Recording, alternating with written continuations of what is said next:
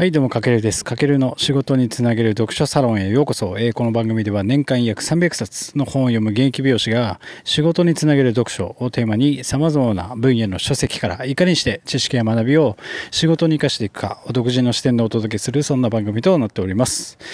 はい、皆さんこんばんは。今日は3月で15日。早いもんですね。もうあと15日で僕もちょっと今のお店を退社して、また4月からえっと、新規一点ということで新しく、えー美容師をやっていくわけなんですけども、ちょっと最初にちょっとお知らせです。えっと、現在、あの、僕が運営している声で稼ぐ音声メディアで収益化を目指しましょうっていうサロン、えっと、ボイスメイトをやってるんですけども、そこでは音声コンテンツの伸ばし方だったり、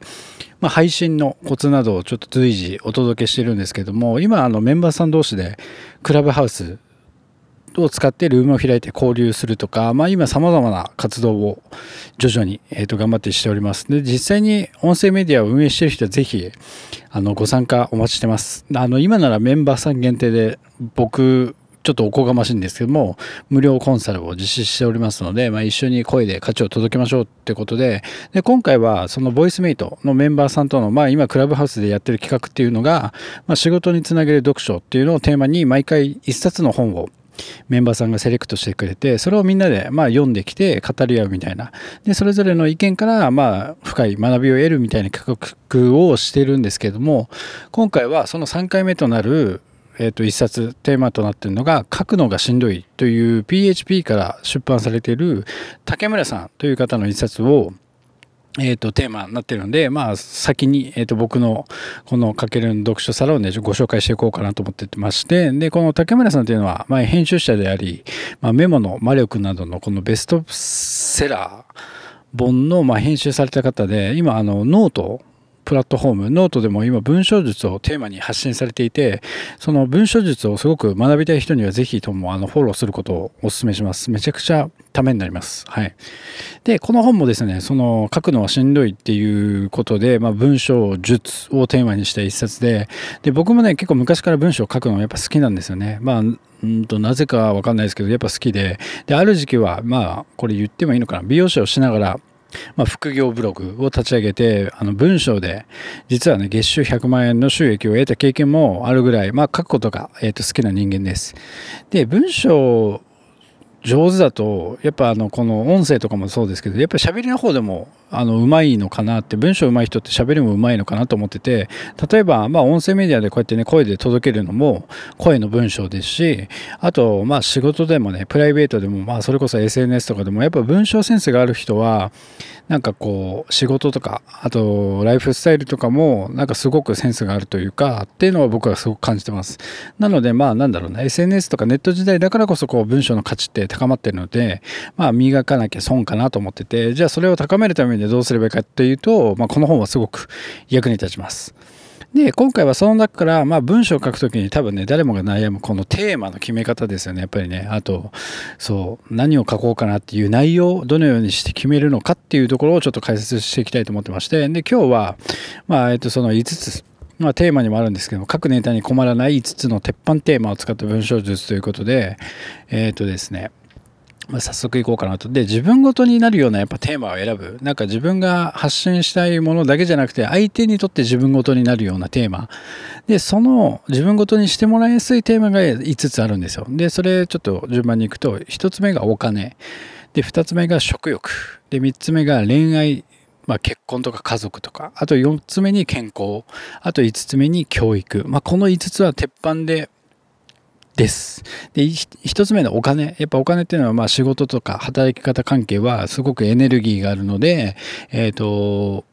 聞いてくれる人にとってとか文章を読んでくれる人にとって自分ごと化しやすい。で、二つ目の食欲っていうのはやっぱ人間の根源なので、その料理とかグルメに関するコンテンツって廃れないですよね。まあ、あの皆さんもなんか SNS とかで、とかインスタとかでも料理とかグルメを出してる人っている、見たことあると思うんですけども、そういう人たちのコンテンツってやっぱ廃れないですよね。それはやっぱ人間のこう食欲という欲がなくならない限りはなくならないものなので大事。で、3つ目がやっぱ恋愛、結婚、家族。で、やっぱこれも人生に欠かせないですよね。だからこの恋愛とか、恋愛をテーマにした小説とか、まあ SNS とかもそうですけど、あの恋愛系の、まあ、インスタとかで発信してる人もやっぱりすごいフォロワーさんいたりして、やっぱ人気のコンテンツということなんですよね。あと4つ目にやっぱ健康。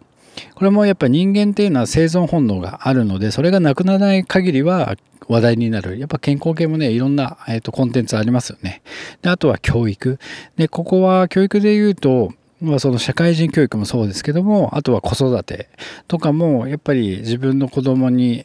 お金をかけてでもしっかりとした教育を受けさせたいっていう親の、えーと、需要っていうのはいつの時代でもあるのでそういったエネルギーがあるということで、まあ、この5つはまあ、鉄板であるんですけれども、やっぱり鉄板であるからこそ競合が多い。じゃあそこでどうするかというと、この本でも書いてあるんですけれども、これらのテーマと、例えば自分の得意分野とか専門分野を掛け合わせるってことがすごく大事。だから要は自分の得意分野かける、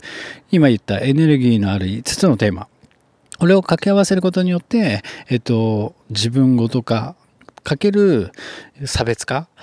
っていうテーマが見つかると。まあ僕の場合やっぱ自分の得意分野ってその本とか、えっ、ー、と美容師とかなんで、まあ今僕こうやって音声メディアで本のことを紹介してるので、まあその自分の得意分野としては読書かけるエネルギーのある5つのテーマということは読書とお金を掛け合わせてみたりとか、まあそれこそ読書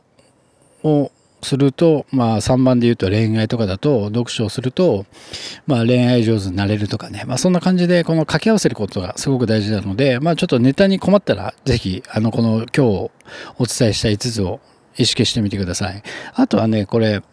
いろんな文章術とかにも書いてあるんですけども、この本でもやっぱ結論は冒頭に書きましょうとか、相手が聞いてくれるメリットをしっかりとその後に示すとか、あとは文章の中になんかこうサビの部分を作る。まあ音楽でもサビがあるように、やっぱその自分が作った文章、伝えたい文章の中にもしっかりと一番伝えたいサビの部分を作りましょうとか、まあ、この辺は結構ね、いろんな、えー、と文章術の本でも書かれているんですけれども、まあそういったこう改めて文章術